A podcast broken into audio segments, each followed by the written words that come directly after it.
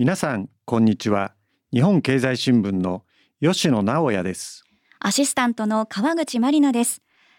この番組は吉野直也のアングルということで日経の政治経済ニュースの編集責任者を務める吉野さんが今をときめく政治経済のキーパーソンを直撃革新に鋭く切り込みます。今回は立憲民主党代表の泉健太さんにお越しいただきました。どうぞよろしくお願いいたします。よろしくお願いします。ではここで泉代表のプロフィールをご紹介します。福山哲郎参院議員の秘書などを経て2003年に衆議院議員に初当選。現在当選8回を数えます。これまで旧民主党政権で内閣府政務官や旧国民民主党立憲民主党の政調会長を歴任されています。2021年の立憲民主党代表選で勝利し11月30日には就任から2年の節目を迎えました。真っ当な政治を掲げ子育て教育介護など人に重点を置いた政策に力を入れていらっしゃいます。家ではウサギを飼われていて SNS に人参をあげる動画も投稿されています。趣味は DIY 壁紙の張り替えや玄関のドアの塗装もされるという泉代表です。さあ吉野さん。まず泉代表泉さんについてどういった印象をお持ちでしょうか？まあ野党の代表というのは大変だなと思いますね。具体的にどういった点まあ与党の自民党の総裁はイコールまあ内閣総理大臣ですので、えー、まあ人事で抑え込むことができるんですけれども、はい、まあ野党はそれができませんよね。まあ選挙でもですね、まあ議席を増やすだけでなく、まあ与党が過半数割れを起こさない限りですね、褒められるってことはないんですね。はい、まあ、もっと言えば議席を増やしてもですね批判されるということは当然あり得ることなんで、はい、まあ、そういったですね泉さんのご苦労というかストレスとい。ったようなお話もですね お聞きしたいですね、はい、泉さんちょっとのけぞっていらっしゃいましたけれども、見えてしまいました。本日はどうぞよろしくお願いいたしますじゃあ泉さんに早速質問に入らせていただきます。えー、自民党派閥のですね政治資金パーティーをめぐる問題でですね、うん、最大派閥の安倍派のですね、まあ、裏金疑惑というのが表面化しておりますが、えそれどうご覧になってますでしょうか？まあ実は政界ではまことしやかに伝わっていたことがいよいよ明るみに出てきたなという感じを受けています。まあ、あのよく政治家のパーティーの映像が流れる時っていうのは大体自民党の政治家のパーティーの映像なんですけどもぎっしりと人がいてですね。でそれ以上にチケットは売っているとも言われしかもそのまあ1枚2万円のチケットがですね全部ちゃんと政治資金収支報告書に載ってるのかということについてはこれまでもどうもそこには一部しか載せてないのじゃないかという噂が広がっていました。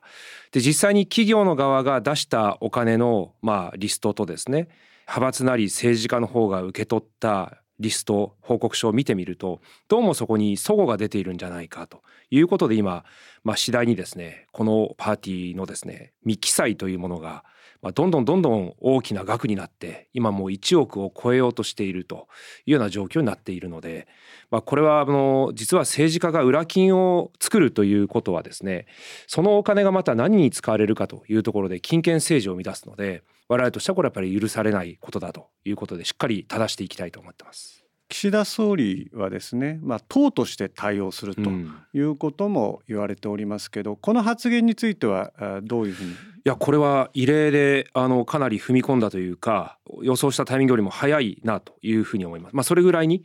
実はその岸田総理が会長である宏池会も含めて体質としてこの数年間記載をしていなかったお金があるということは認めざるを得なくなってそして額がどんどん巨額になってきていてですね。さすがにこれを放火無理はできないと、まあ、そういう危機感を持ち始めたんじゃないのかなと、まあ、そんなふうには思いましたね。岸田内閣はですね、まあ、最大派閥の安倍派の幹部もですね何人か入閣しておりますね、うん、まあ、官房長官の松野さんですとか、まあ、経済産業大臣の西村さんですとか、まあ、いずれも派閥の事務総長経験者ですが、うんそのことについてはどういうふうに考えてますか？いやあの派閥の事務総長っていうのはですねまさにその資金の流れっていうのを認識している立場の人物なはずなんですね。ですからこの人が知らなかったとは言えないはずでして、えー、どこでどういうように今言われているのは当選回数の少ない議員であればチケットを売る枚数も少ないんだけれども当選回数が重なる派閥の幹部になってくると、まあ、相当な枚数のチケットを売ると。しかし派閥の中でのノルマはですねそれよりも少ない数で済んでいるケースがあるのでそうするとノルマ以上に打ったお金についてはもしかすると派閥にも入れずあるいは個人の収支報告にも載せずそしてそれが裏金化してまあ分かりません後輩を養うだとか選挙区の自治体議員を養うだとかあるいは歓楽街でですね派閥の会合を行う時の飲食費に充てられるだとか、まあ、いろんなことが予想はされるわけですけども、まあ、そういうものにですねお金が使われていることをおそらく知っているだろうと言われている人物ですからこれはやっぱり明るみにしてもらわなきゃ困るということで我々も厳しく追及したいと思います。それは内閣の問題だということなんでしょうか？まあよく岸田総理はあの問題を起こした政務三役に対しては説明責任ということも言いますしまた任命責任ということも言うわけですね。かつてあの個人でパーティーを繰り返してそして結局未記載でですねこれまた4,000万円ぐらいを未記載だった園浦健太郎という衆議院議員がまあ、その未記載が発覚をして辞職をしたわけですよね。その時にもその個人で言えば、まあ、いわゆる飲み屋でかなりお金を使うためにそのお金をですね、まあ、裏金にしていたというような実例もあってですね自民党の中での体質という意味でもしこういったものが明るみになればその議員は辞職をしたわけですから大臣や政務三役を辞職するだけではなくてですね時には政治責任もう議員そのものも辞職せねばならないぐらいなんですね。まあ、大きなことが今起こっていると、まあ、そういうふうに我々も認識してますね。今国会の会期末までですね、まあ、残り1週間ほどなんですけれども、うん、いわゆる今裏金疑惑の問題も含めてですね岸田内閣の内閣不信任決議案というものを提出するお考えはありますか？これはですね、まあ、内閣不信任案というのはやはり最後まで我々は外には方針は出さずに我々立憲民主党として判断をします。これは総合的な判断でして、まあ、今回の派閥の資金裏金問題ということ以外にやっぱりそもそも今国会っていうのは経済対策もありましたし、まあ、この所得減税いわゆる還元というですね全く意味のわからない総理の減税政策あるいは今議論中のですね旧統一教会の財産保全、まあ、そういったものを総合して国民の皆さんの怒りは高まってきているけれどもここで、えー、不信任案を出すかどうかというところを、まあ、党内で最終的に考えるということで今はまだ答えを出していない状況です。今のお話をですね種々伺っているとですね不信任案を提出しないっていう選択肢があるのかなと思うんですけどあるんですか？まあ様々これは当然いろんな選択肢はありますこれよく言われるようにですねこれは例えば立憲民主党が我々がおかしいと思って不信任案を出してもですねまあ、他の政党が乗らないこともあればそれが恒例行事だというふうに揶揄をする人たちまでいるわけですよね。まあ、国民の側から見て我々は正しいと思って毎回出す時には出してますが、まあ、それとて必ず出すということを最初から宣言をしているわけではないのでここはやっぱり最後までですね状況を判断をして決めていくということになる。不信任案を提出しない場合の理由っていうのは例えばどういうことなんでしょうか？まあ戦い方ですね。我々として不信任案を出すということで、まあ、これはまあ総理がそれに応じればまあ解散ということにもなろうと思う、まあ、そういう中で、えー、私たち立憲民主党として今国民世論がどこまで本気で岸田政権を倒すという思いを持って今の政局を眺めていただいているかこういうことも判断せねばならないと思ってます。今泉さんあの衆院解散ということに言及されましたけれども、泉さんはその衆院解散総選挙を今の段階で求めていないんでしょうか？まあ、あの一部求めているというふうに報道されたこともあります。これ野党としてはまず一つは選べないということですね。解散時期は選べない。そしてもう一つは野党の側がですね準備をすることが実はものすごく大変だということその両面があります。まあ、自民党側というか与党側はすでに政権を担うだけの議員数を持っているのでそれはいつ解散してもという話になりますけども野党の側は前回の総選挙の結果を踏まえて現有議席から伸ばすための努力をしなきゃいけないのでそれがすぐに準備ができるわけじゃないっていうのは実際のところでもあります。まあ、なので我々としては今準備を急いでいる段階にはありますが、まあ、今野党第一党の立憲民主党でも残念ながら単独過半数の候補者を擁立するまでにはまだ至ってないというのが状況ですから実は立憲民主党だけでは政権が取れるという状況にはないので、まあ、そういったところで他の野党との連携っていうのも大事になってくると思ってますから、まあ、我々としては、まあ、解散をいつでもやれる状況に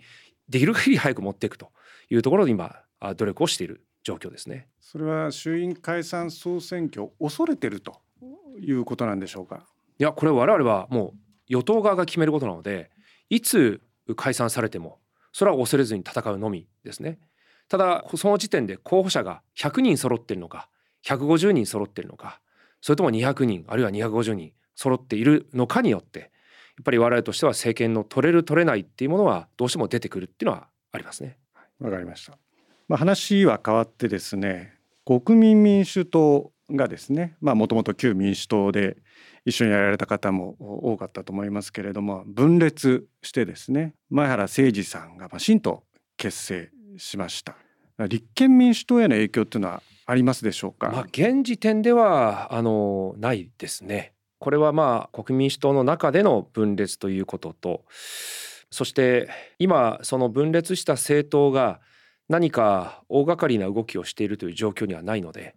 まあ、立憲民主党は結束をしてことに当たっていこうということを今確認しています旧民主党政権時代のことなんですけれども、まあ、野田政権はですね、まあ、野党自民党に呼びかけて、まあ、持続可能な社会保障制度の確立を目的としたですね、まあ、消費税率10%の引き上げで、まあ、合意しました。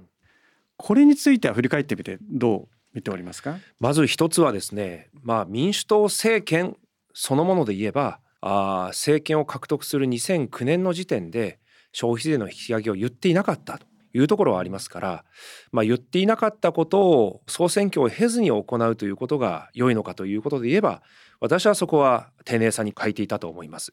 一方で当時の民主党もですね私も例えば養護一体化という政策を担当していましたけどもまあ、こういう社会保障関連の中に子育て政策をさらに加えていくということには当然財源が必要でそして少子化対策もしなければいけないという中では、まあ、安定財源を求めるということの流れは私はあったと思いますので、まあ、国民にまず一度選挙でですね、消費税を上げて良いかどうかということは事前に問うべきだったというふうには思いますけれども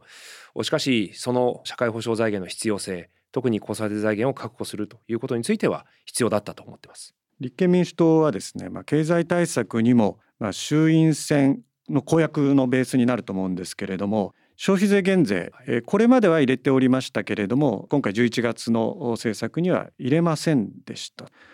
これまでのいわゆる政策からの軌道修正になるんでしょうかこれは。これはですね過去2回の選挙政策の中に政策を積み上げて選挙の際に訴えるものとして消費税の次元的引き下げというのを入れていました。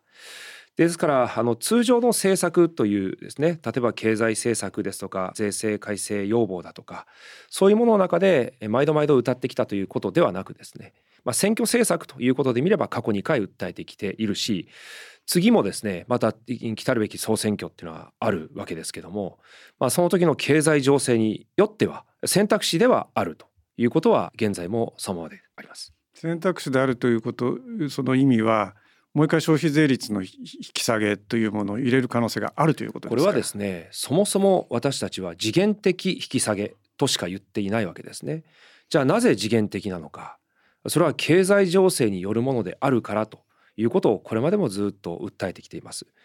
しかしでは今あコロナが5類となってですね、えー、そして経済も通常平時に戻りつつありインバウンドも相当回復してきている。需給ギャップもかつてのコロナの時のようなですね落ち込みではなくなっていますから我々がまさに次元的って言っていたことからしてもですねじゃあ経済が回復しても引き下げといえばこれは逆におかしくなってしまうわけですからその意味で、まあ、今後もちろん国際情勢そして感染症いつ何時どのような経済になるかわからないということで言えば政策の一つとしてはそれは選択肢としてあり得ると。考えていますが今はその環境にはないと思ってます。歴代の自民党政権のまあ経済政策っていうのはですね、まあ、需要政策にまあ軸足を置いていた、まあ、ちょっと乱暴な言葉で言うとばらまき色が強いと、はいえー、言われてます岸田政権もそれを踏襲してるんじゃないかと、うん、そういう論評もあります。しかしながらですね立憲民主党も含めて、まあ、野党もですねこういったばらまき型の、まあ、経済政策ではないかとい。うふうに、まあ、指摘が多いと思うんですけど、その指摘についてはどう思われますか？あの今回その意味では立憲民主党はかなり思い切ってですねそういったばらまき合戦には組みしないと、まあ、そういう経済対策を作りました。まあ、与党の側が13.2兆円これは我々からすれば物価高をさらに助長しかねないというふうに考えてですね野党の側普通それよりも大きく大きくと見せたがるわけですが今回立憲民主党はまあ7.6兆円規模と与党よりも絞ってですね対策を打つと。ですからあくまで狙い撃ちをして物価高に苦しむ方々に対策を届けつつもそれ以上の物価高騰を引き起こさない規模で抑えると。まあ、こういうことを野党の側から訴えたっていうのは私は意味がある大きな進展というかですね新たな局面に入ってきているなというふうに考えています。あの与野党のまあ経済政策で見るとですね、まあ、自民党も先ほどの私が言ったようにですねアメリカでいうと共和党型の小さな政府ではなくてですね、うん、いわゆるアメリカの民主党型の大きな政府だと思うんですね。はい、で私まあ今回のその立憲民主党の政策っていうのは給付額についてはそれほど大きくないのかもしれませんけれどもまあ、投資で見るとですね基本的には日本のつまり与野党というのはですね大きな政府を競い合ってるという印象があるんですけど、うん、この私の印象についてはいかがでしょうか？まあそれは私はまあ長く言えば田中角栄以来と言ってもいいのかなと思いますね。一つは公共事業、一つはまあ当時福祉元年と言われましたけども、やはり国民の皆さんにまあ当時成長を続けていたということもあって、まあ国債を増やしていきながらですね、国民にまあ行政サービスをあまねく届けようと、まあ、そういう意識でこの数十年来たのは間違いないと思いますね。まあ、それが一つ2009年の民主党政権の時にやはりあの時私も覚えてるんですがその歳出拡大よりも財政再建だとかまさに事業仕分けだとかそういったものをやってくれという声がですね世論調査でも大きくなったタイミングがあったんですね。ですからあまりにこの借金が増え続けるという状況に対して、えー、国民の側からもおかしいという声はやっぱりありますし、まあ、政治の側も節度を持たなければですね、まあ、ある意味あの戦時中に、まあ、匹敵するというかかなり巨額なですね財政の赤字、まあ、かなり高い率には、ね、なっていますんで、まあ、そういったこともやっぱり改めていく必要はあろうと考えてますね。ちょっと厳しい言い方になりますけど、まあ、自民党もですねばらまき型の経済だということをよく指摘されますけど野党はもっとそうなんじゃないかという意見もありますけど、はい、こういった見方についてはどう思いますか？え必ずしもそうではないどころかですね。あの野党の側も求めることは求めますがそれは例えば応能負担要は所得のある方々がより税を負担するとかですね。あるいはまあ今回消費税でいうと還付制度というのを我々考えてますが逆進性を抑えていくだとかこういう必要なところに対する給付というものはまあ行っていってもですね、えー、例えば今回の経済対策で言っても基金そして予備費いずれも与党よりも削るべきということを言っているのは立憲民主党の側なので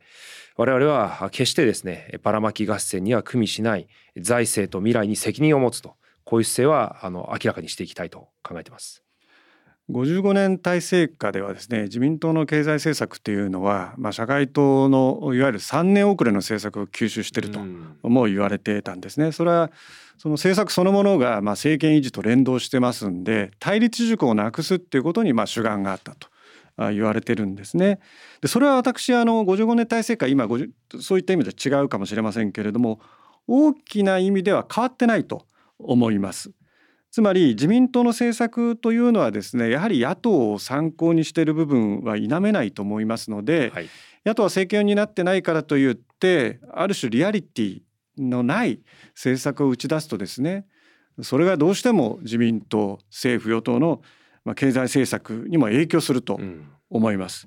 よく経済が成長しなかった失われた30年っていう言葉ありますけど私はその一因は野党の経済政策にもあると考えてるんですけど、うんはい、こういった見解についてはどういうふうに受け止められてますか？まああの野党はこの30年もですねあの基本的には一貫して働く者、まあ、労働者の側に立って訴えてきていますから、まあ、例えば非正規雇用が増えてしまった賃金が伸びないこれは決して野党の側の政策では私はなかったと思ってますのでそこはあの自民党の側がやってきた良くない政治だと思っています。一方でですね確かにおっしゃられたように例えば、まあ、環境政策ですとか、まあ、これも今政府与党が取ろうとしているしあるいは幼稚園養護の無償化ですね幼児教育の無償化こういうものも自民党が野党だった時には随分我々も批判された社会主義じゃないかとか批判されましたが安倍さんが政権取った途端にですねまさにその幼児教育の無償化を進めるわけですから、まあ、チルドレンファーストというふうに野党が言ってきたものもそれはやっぱり政権与党を取りに来ているという意味では、まあ、自民党のこの3年遅れで野党の政策を取るっていうのはまさに今も変わっていないところはあると思います。まあ、なのでというと変ですが、まあ、一つ立憲民主党として今経済対策経済政策で話をしているのは、まあ、人を大事にするということで人への投資ですね。教育リスキリングそして、え、雇用の改善待遇の改善ですね。こういったものに取り組むということがまずあるのとですね。そしてまあ先ほど言ったその非正規雇用だとかを正社員に変えていくという取り組み、まあ、そして環境政策により力を入れていくということ、まあ、これ環境投資ということでですね。私たちも日本を伸ばすと。日本の獲得できる市場は積極的に取っていくんだと。いうことを野党としても立憲民主党言い始めてますので、まあ、そういった前向きな経済政策はですねまあ取られたくはありませんが自民党にも自民党がやるということであればですねそれはいい競い合いはできるんじゃないかと思ってます。旧民主党政権の失敗の、まあ、一つはですね、まあ、外交安全保障政策ということが言われていますが泉さんどう思いますか、まあ、やっぱりあの政権を取る時のマニフェストには少なくとも県外という言葉はですねなかったわけなんです。ね、はい、普天間ですね。はい、まあそれがまあ街頭演説の言葉からスタートをしてアメリカとの調整が不十分なままにですね、えー、走り出してしまった結果まあ、実らずに、まあ、退陣に追い込まれると鳩山政権がこれは大きなその民主党政権そのもののダメージになったわけでして私はやはりこう外交安全保障はですね、まあ、日米同盟を基軸にするというのは民主党も立憲民主党も言ってきているものであるならばまさに信頼関係というのを大事にした上で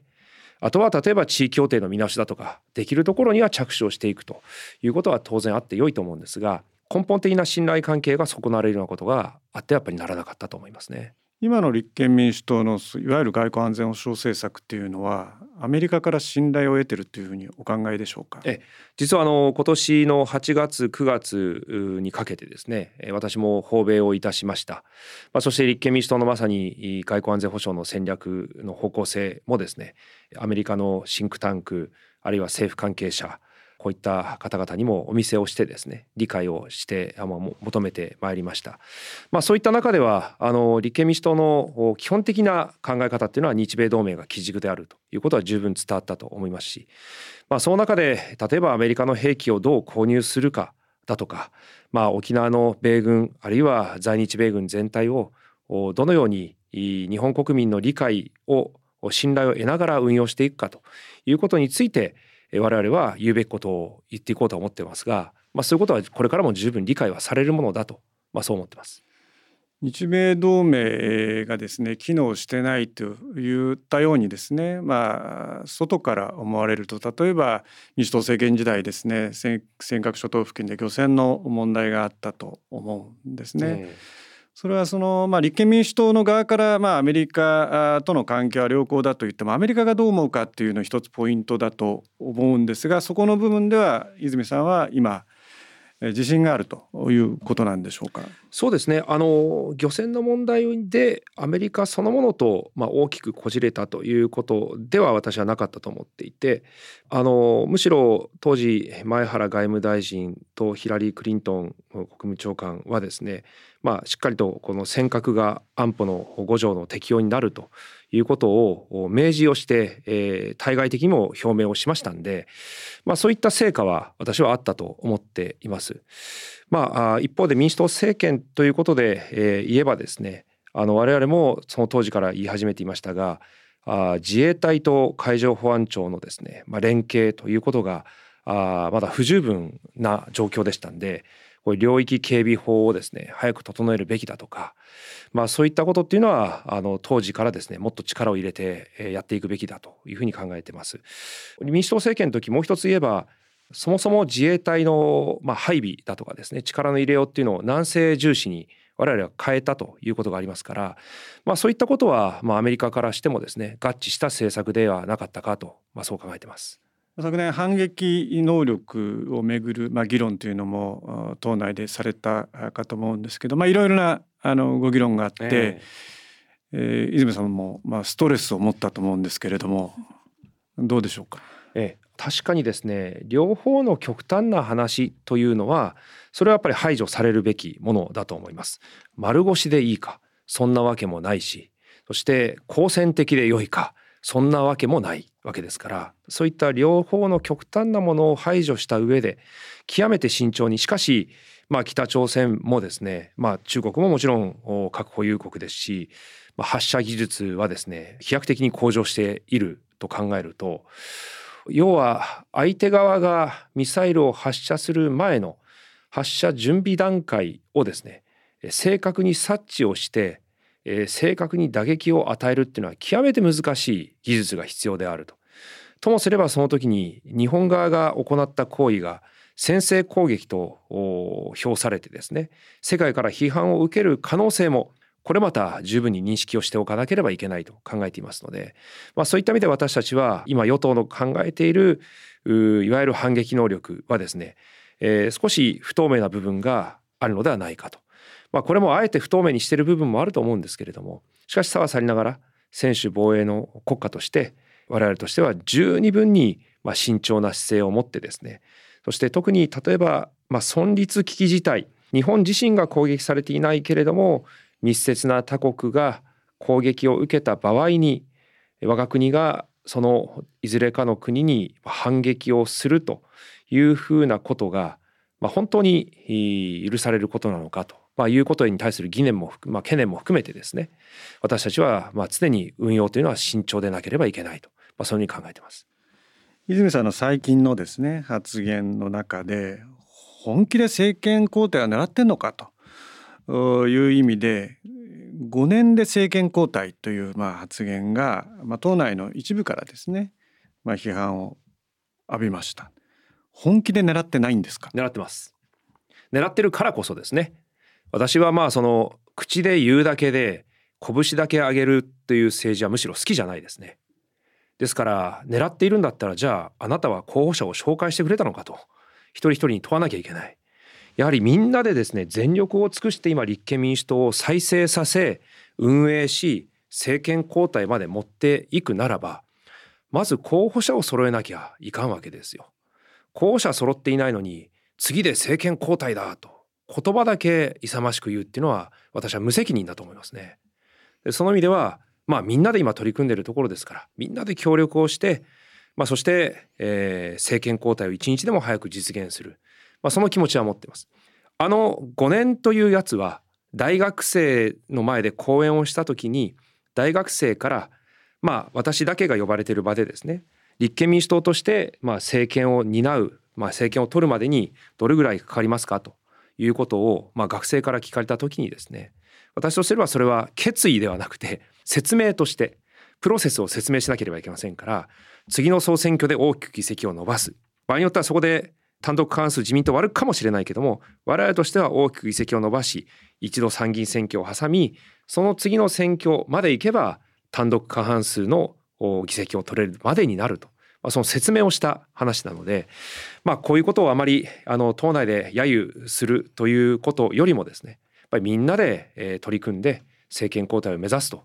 いうことに力を入れた方がやっぱり私はいいと思ってます。まあここは野党の代表のまあ辛いところというかですねまあ、与党自民党総裁イコール内閣総理大臣は、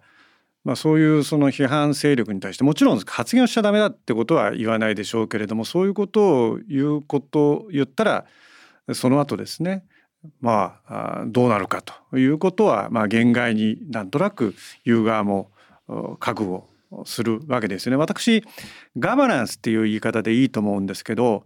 これまでの野党の離合集散というのはですね基本的にガバナンスが非常に難しい、うん、これをまあちょっとクラシックな感じで見たなと思うんですけれども私のこういう考え方どうですか？まああのただですね他の野党の中でもいろいろ混乱があって中には党が分かれたりだとか離党する議員が出てきたりだとかっていうところがある中で言えばまあ最大規模の立憲民主党がまあこの2年間まあなんだかんだ党内で言う声はもちろん自由であっていいと思うんですけどもそういった意味で分裂だとかはなくですね私はあの党再生の道を歩んできていると思っているのでむしろそういうこの組織の強み強さというのをですねこれからもっと高めていかなきゃいけないなと思ってますね。党内で自由に議論するってことはもちろん民主主義ですんでこれはまあ第一番重要なことですねそこは封じ込められるというのは私もよろしくないと思います思い起こすとですねキーウ民主党政権にあった時代にこれがまあ政権をまあ結局失うプロセスにおいてはですねやはりまあ実質的に分裂ということになってしまったんですね。野党で、え分裂するということはこれまでま非常に多かったんですけど与党で分裂してしまったというのはまあ、若干珍しい。くもないんですけれども、まあ、かつてありましたけれどもこれとはどういうふうに改めて見ますか？やっぱり与党はまあその党内のもちろんガバナンスということもありますが国民の皆さんに対する責任を持っているわけですからやはりこう選挙の時に約束した政策をコツコツ一つ一つ取り組んでいくということが大事だと思ってますから私もまああの時のまあ党民主党の分裂っていうのはもう極めて残念なことであったしあ国民の皆さんにやっぱり申し訳なかったという思いはありますね。連合の話です。連合はですね、まあ、同様に支援を受ける国民民主党とのまあ関係をですね、まあ、強化してほしいといったような主張を繰り返されてますけどこの点はいかがでしょうか？えあの私もそう思います。で国民民主党も立憲民主党もそれぞれの良さはあると思うし有能な方もいると思う。でこれは当時当時とか昔で言えば社会党にも民社党にもと同じ状況があったと思いますがその時にあの違いを強調すれば、まあ、違うに決まっているし対決や対立も増えていくわけですけどでももともと民主党という政党ですから政策の着地点っていうのは一つこの元の民主党の持っていた政策というところにたどり着こうと思えばたどり着けるはずなんですね。あとは努力をするかしないかだと思いますから私はその努力を両党が行うべきだと、まあ、そう考えてますね。国民民主党から見てですねその立憲民主党とその共産党との関係というものにまあ懸念を示されていると思うんですけど実際のところ共産党との関係というのは、まあ、選挙協力政策協力含めてどういった状況なんでしょうか？まあね懸念懸念って言いますけど国民主党との関係の方がずっと深いですよ。明確です。ですから何を国民主党さんもそんなにまあ心配をしているのかということで私たちはまあ国民主党とですねこれまでで言えば連日だって組めるはずだというふうにも言ってもきましたしやはり一つの政党にまとまれるんじゃないかということも言ってもきましたしでもだからといって立憲民主党に入ってくださいとか吸収したいという思いじゃなくて、まあ、対等でですね、えー、そして両方お互いを尊重して真摯に向き合うことができるんじゃないかと言ってきています。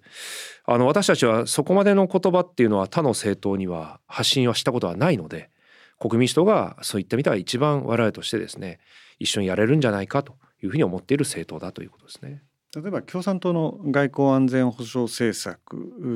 についてですね本当に日米同盟基軸でやっていけるかどうかというのはですね、まあ、連立政権を組むにしてもですね、まあ、根幹になるような話なんですけど共産党の外交安全保障政策についてはいかがお考えでしょうか？まず一つ前回の枝野さんの下で戦った総選挙でも共産党との連立っていうのは想定していない要はまあ逆に言うと否定をしていたわけですね。あくまで、まあ、あの時立憲共産党なんていう人もいましたけどもあの時はあくまで閣外からの協力要は選挙の協力ということはあったとしても政権には入れませんということを明確にしていたわけです。で今ももちろんそういったことを共産党さんが政権に我々の考えている政権に入るということを想定はしていません。でその中で全国各地同じ候補者を例えば首長選で応援をするということもあればですねあるいは、まあ、自民党の政権を倒すという時にそれぞれが候補者を立てても仕方がないぞということをそれぞれの政党の中で判断することもやっぱあるわけですよ。そういったことは、まあ、これからも、まあ、十分あり得る話ですが、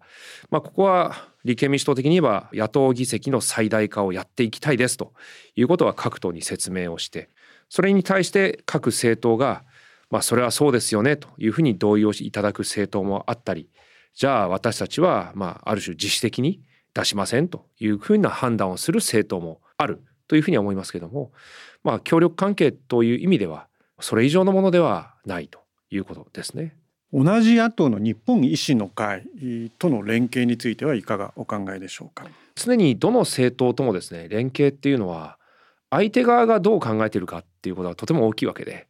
今維新さんはすごくこうムキムキとですねあの生きり立っていて立憲民主党とは未来永劫やらないとかですね自分たち独力であの何々をするんだというふうにこう息巻いていて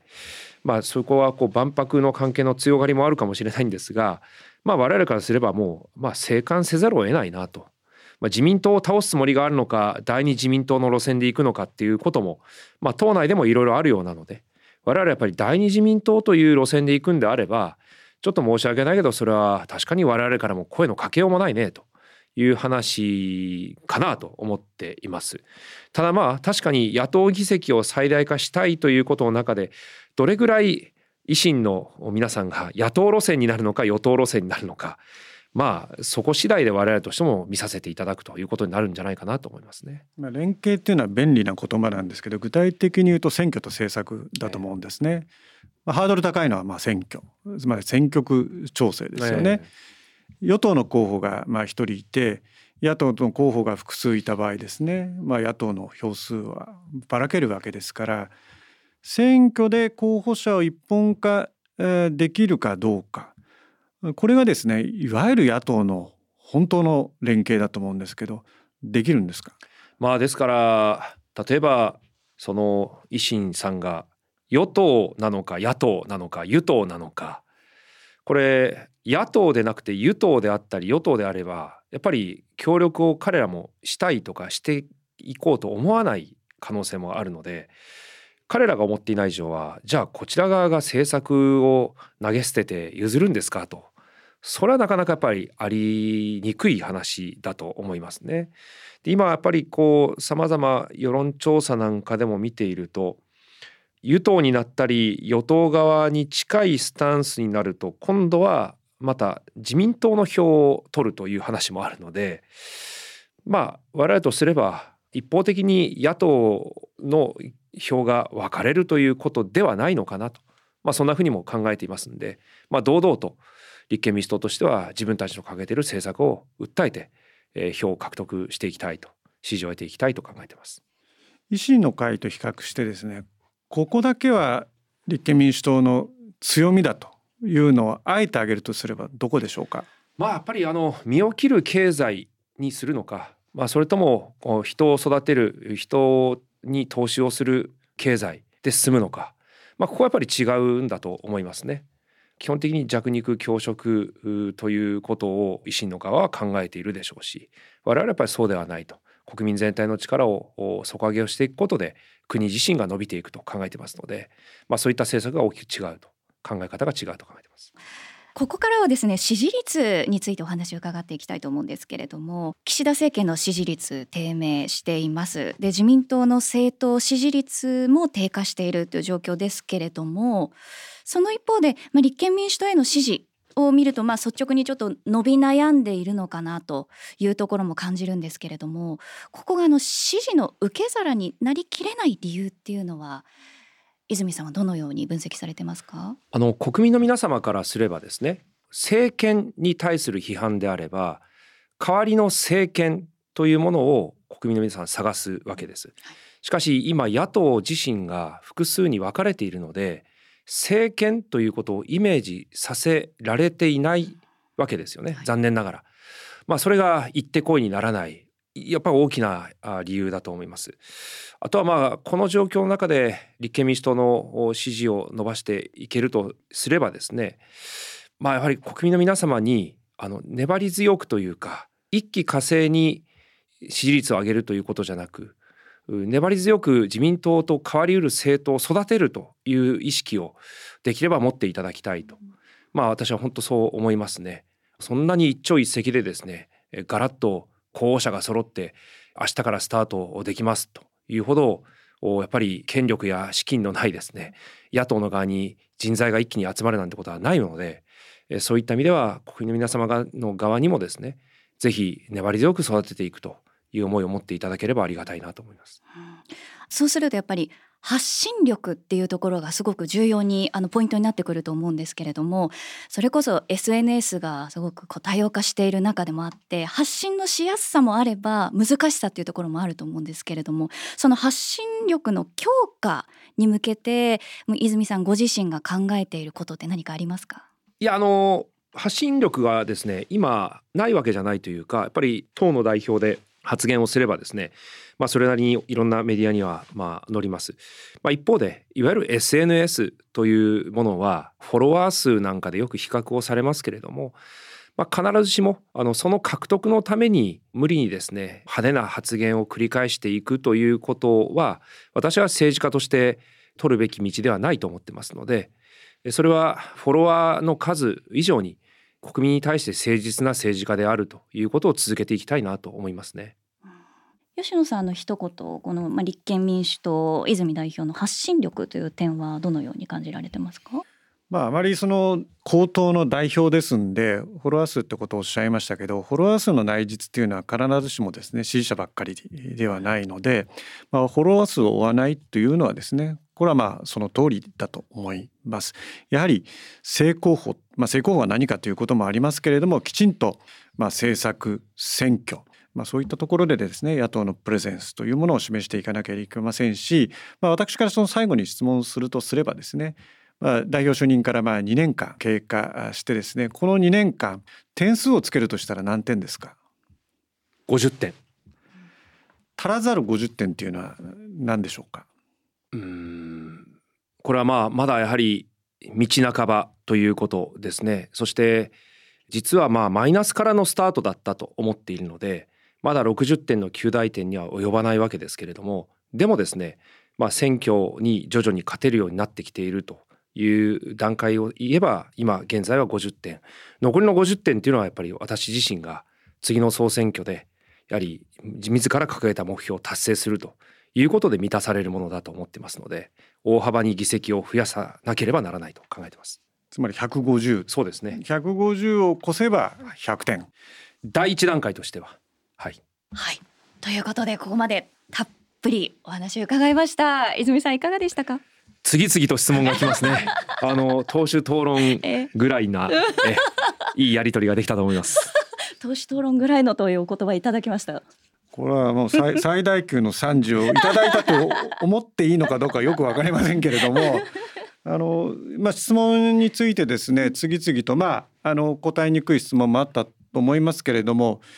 泉さんの思っている率直な思いを聞けたというふうには感じておりますんで、まあ、そこはあのまずこういう場に出てきていただいたことも含めてですね、まあ、感謝いたします。はい、本日はお忙しい中ありがとうございました。はい、ありがとうございました。さてエンディングです。泉さんの話を聞いて川口さんいかがでしたか？はい。あの吉野さんもおっしゃってましたけれども厳しい質問だいぶ今日多かったと思うんですね。でもそういった質問に対しても吉野さんの目を見てこう誠実にお話をされている姿っていうのが一番印象に残りましたね、うん、私もまあ、インタビューをしてですね、まあ、2つのことに気づきました。一つは今川口さんが言われたようにですね、まあ、非常に誠実であるということが改めて分かりましたね。で2つ目はやはり党内外でですね、まあ、いろんな批判にさらされていると、苦労をですね、まあ、言葉でそんなに強調はされませんでしたけれどもインタビューのところどころにですね、うん、そういうものを感じました。やはり、えー、野党の代表というのは、まあ、選挙結果ででしか判断されないといったような、まあ、宿命にありますんで、まあ、岸田さんもそうですけれども泉さんも、まあ、厳しい戦いが続くなということを思いました。ということで吉野直也のアングル立憲民主党泉健太代表のインタビューをお送りしました。